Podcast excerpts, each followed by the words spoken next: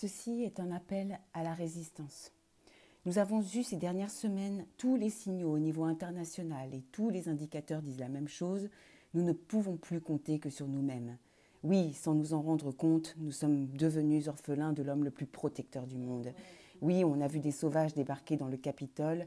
Oui, après le rêve américain, voici l'ère du cauchemar américain. Oui, cela nous montre à quel point la démocratie est fragile. Oui, elle a laissé place à la violence. Pourquoi? Parce que, outre la question des élections, depuis un petit moment aux États-Unis, on voit que tout débat est impossible entre deux camps, celui des très très méchants et celui des très très gentils. Normalement, dans le film de cette grosse production américaine qui oppose ces deux camps, il y a toujours une issue avec l'arrivée d'un super-héros, Superman.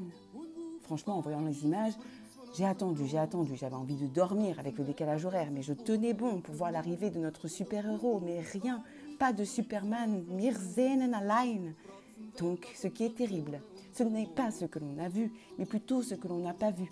Superman, qui, je le rappelle, est le descendant direct de Moïse et de Samson, et qui est arrivé comme un étranger sur terre pour réparer le monde par ses mitzvahs, a bel et bien disparu et je ne comprends pas comment un élément aussi majeur de l'actualité internationale est passé sous silence.